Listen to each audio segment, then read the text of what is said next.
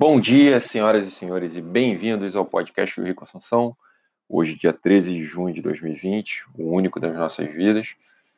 E hoje eu queria falar sobre livros. Eu queria recomendar alguns livros para vocês, falar sobre alguns dos livros que, que eu li, gostei, que eu acho que são importantes. Né? São livros não ficção, né? É, aliás, há muitos anos que eu, que eu só leio praticamente livros não ficção.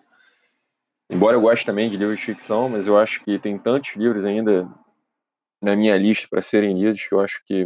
Eu acho assim, eu costumo dizer, livro, uma coisa genial. Você paga, sei lá, é, 50, 60 reais no máximo por, por, um, por algo que pode mudar a tua vida completamente. Certamente muda você, muda a tua mentalidade. É, a gente às vezes gasta tanto dinheiro atrás de diplomas, o conhecimento de verdade ele está disponível por um custo muito mais barato. E não um custo apenas financeiro, né, em termos de dinheiro, mas um custo também em termos de energia. Porque o livro, principalmente hoje em dia que a gente tem Kindle, o Kindle, o aplicativo você pode baixar gratuito no teu celular, você pode comprar o, o aparelhinho, que é, que é bom, né, o próprio Kindle, é, mas tem outros também, né, equivalentes, você pode ler de qualquer lugar, quer dizer, você não tem mais tempo perdido hoje em dia, né, você está no trânsito, bom, ainda tem audiolivro, que eu tenho, tenho ouvido bastante também, eu combino, né? Eu, geralmente estou lendo dois livros, um eu estou escutando, o outro eu estou lendo ao mesmo tempo, claro. Mas se, se, alguma coisa, por exemplo, tirar, arrumar a cozinha, arrumar as coisas que eu, assim, que eu tenho que fazer, alguns, alguns trabalhos mais manuais que não exigem tanta atenção, eu estou ouvindo meu audiolivro todo dia de manhã. É, quando eu estou no metrô, indo para o trabalho, eu estou lendo o livro. É, e eu acho que, que, que, é, que é uma maneira da gente aproveitar um tempo né, que poderia ser um tempo perdido, fila do banco, qualquer coisa que você tenha que esperar, você está com o livro ali na tua mão, é muito melhor do que Facebook, Twitter, Instagram, enfim. É, embora esses também tenham seu valor, mas eu acho que, que as pessoas hoje em dia acabam gastando muito, muito tempo da vida delas. Eu acho que é extremamente importante, por exemplo, a gente ter consciência política, mas vivenciar isso né, querer que o mundo inteiro, porque política é isso, né, na verdade, a gente expor os nossos pensamentos é, de uma maneira que a gente que sejam construtivos para que a gente, né, trocando, porque as outras pessoas pensam diferente do nosso, a gente consiga chegar num, num a democracia, né, num, num, em alguma coisa que agrade a maior parte das pessoas, né.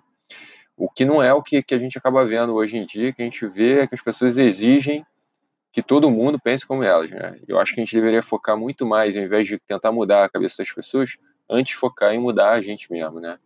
E tentar evoluir o máximo possível. Então, vou trazer aqui esses 10 livros.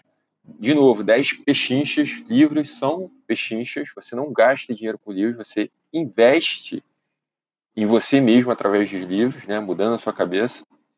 Então, o primeiro livro aqui, eu vou falar de 10.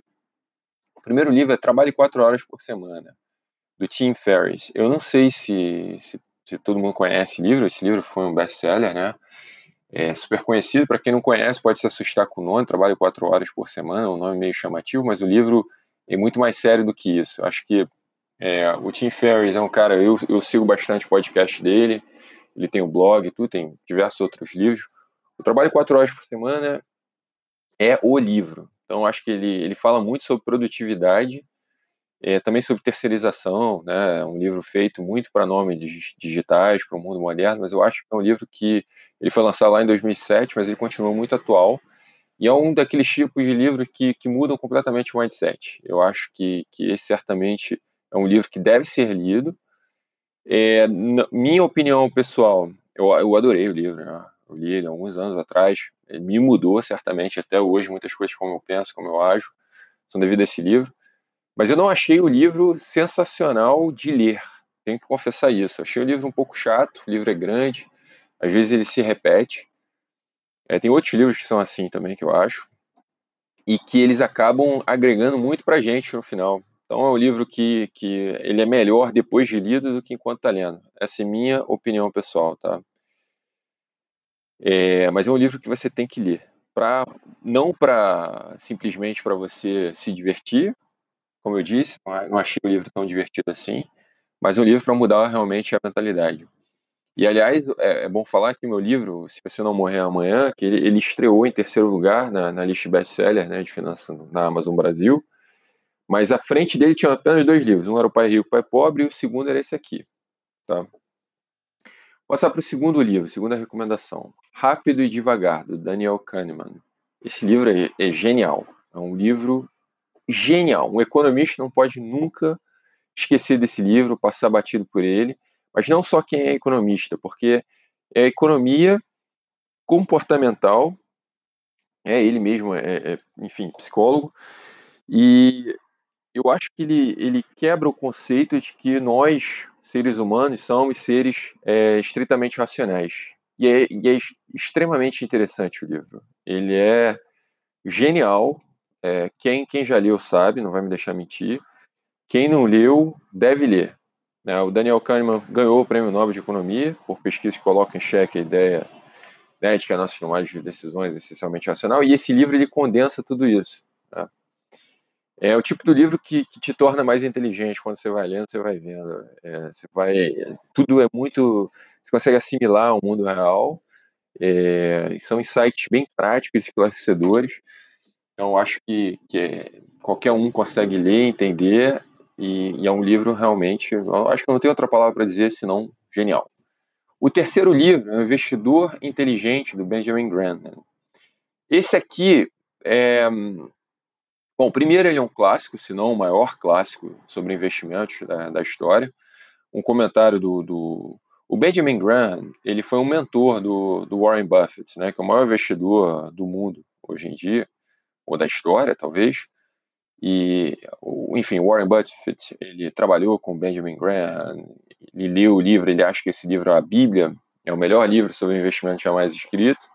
Realmente é um livro é, que, que dá o passo a passo sobre quem quer investir em termos de que tipos de fundamentos você deve analisar e etc. É um livro grande e, sinceramente, não é um livro para todo mundo. Ele foi escrito já há muitos anos atrás, muitas décadas atrás. Ele retrata algumas realidades que não existem mais em termos de, de investimento. E é claro que o raciocínio por trás é que é o que, que importa mais. E eu acho que qualquer investidor realmente tem que, tem que ler esse livro. Né? Mas, de novo, é um outro dos livros que é importante você ler, um livro que, que te ajuda a analisar melhor o mundo do investimento, o mundo de ações.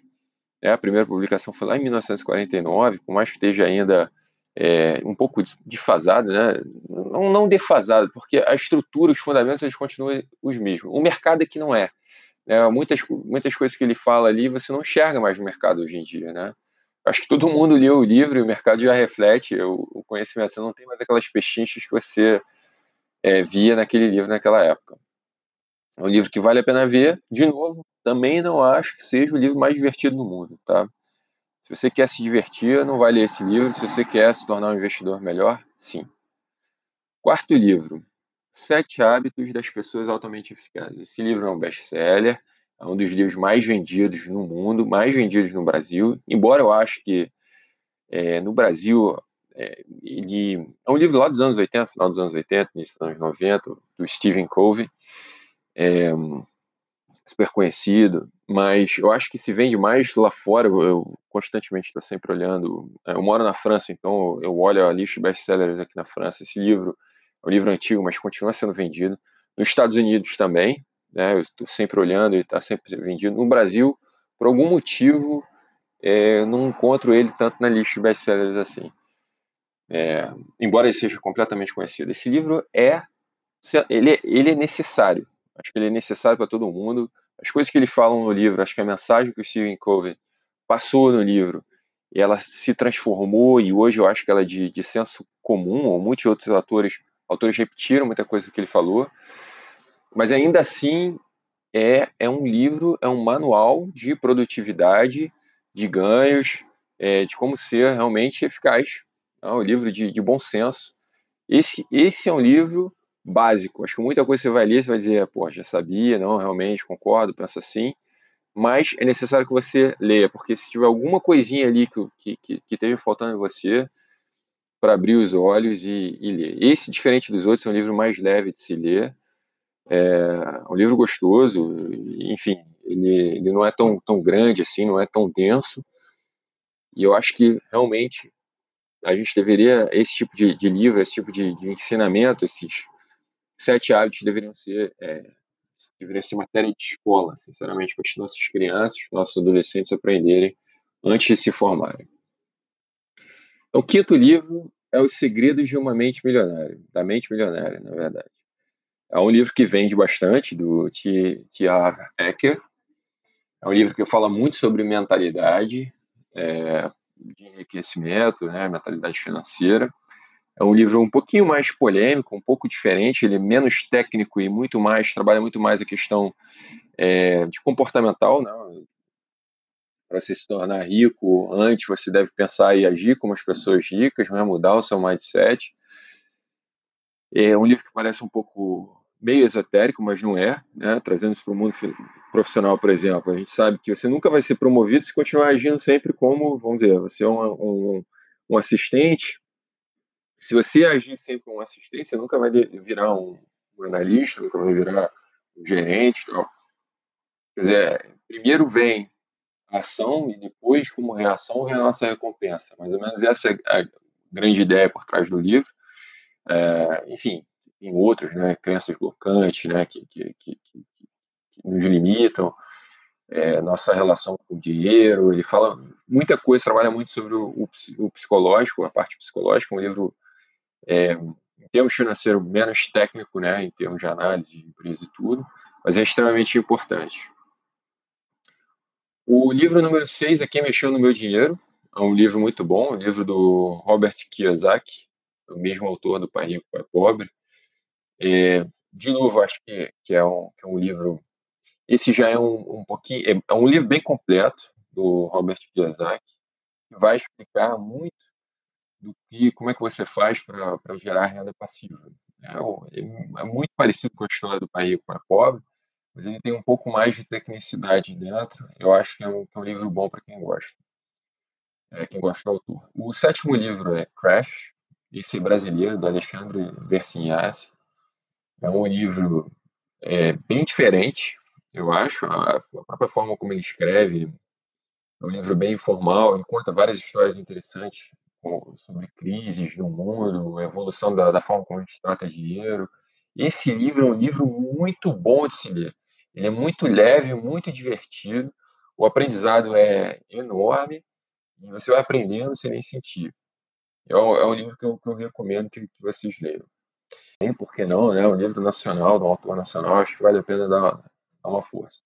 O oitavo livro é Empresas Feitas para Vencer, de novo um best-seller. Esse livro é um livro clássico do Jim Collins.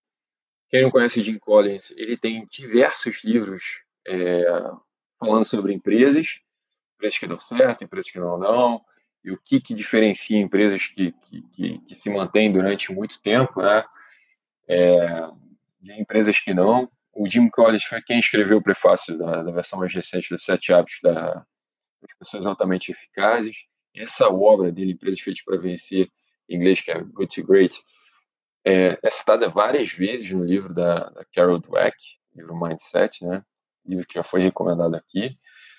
É, eu acho que esse é, é, considerado um dos livros de negócios mais importantes de todos os tempos. Né? O nono livro que eu queria recomendar hoje aqui para vocês é o Efeito Bola de Neve. A Bola de Neve, que é a história, é uma biografia do Warren Buffett.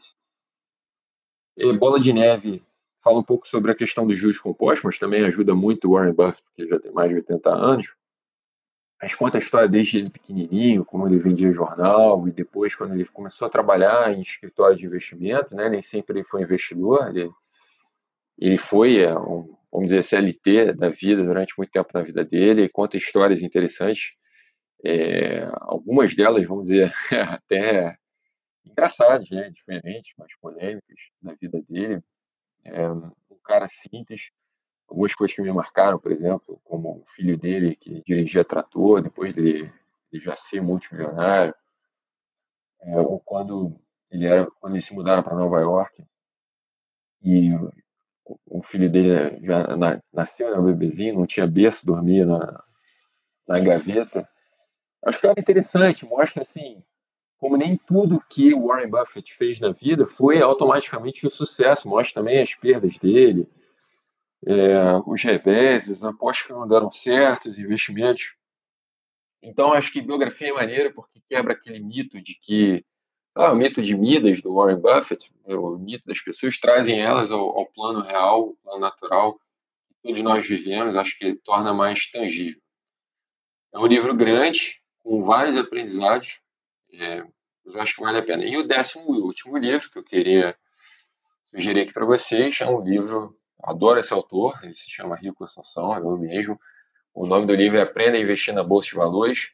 Esse é um livro curtinho direto ao ponto, para quem não conhece nada sobre Bolsa de Valores. Se você já conhece, está esperando alguma coisa super técnica e, e avançada, não recomendo, não é o livro certo para você.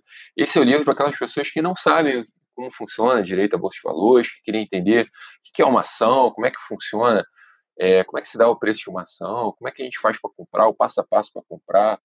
Depois, é óbvio, tem uma estratégia simples que qualquer um consegue aplicar. A mensagem é, do livro principal é comece a investir amanhã. E aí eu, eu te mostro, o livro é realmente muito fininho. A minha ideia na hora de escrever é focar principalmente no essencial, é um livro que, que eu acho que é o primeiro passo para você entrar na bolsa de valores. E eu, quando antes de escrever ele, a, a minha motivação para escrever foi, cara, eu voltando no tempo, se eu voltasse, sei lá, algumas décadas atrás, no momento que eu estava procurando é, começar a investir, eu não encontrava nenhum livro realmente falando sobre isso. Ou o livro era muito técnico é, para a época, né? O meu conhecimento da época, ou o livro era alguma coisa assim, é, estava muito teórico, né? Não tinha, não tinha um passo a passo. O que, que eu tenho que fazer para investir na Bolsa de Valores? Esse livro vai responder essas questões. Ele vai matar uma porrada de jargão que você não entende, que não conhece. Eu vou falar, porra, isso é o que significa isso. Tem um glossário enorme. Ao longo do livro, a ideia é facilitar que todo mundo possa investir na Bolsa de Valores, no modus operandi, para no final é, você conseguir aplicar uma estratégia, uma estratégia inicial bem simples e eficaz, que é defendido por vários tipos de investidores, inclusive Warren Buffett, né, que a gente falou agora há pouco, é, para investidores pessoas físicas, né, aqueles que não têm acesso àqueles fundos, é, fundo do, sei lá, Bridgewater, fundo que, que estão fechados, inclusive, mas que o investimento inicial, quando eles estão abertos também, são proibitivos.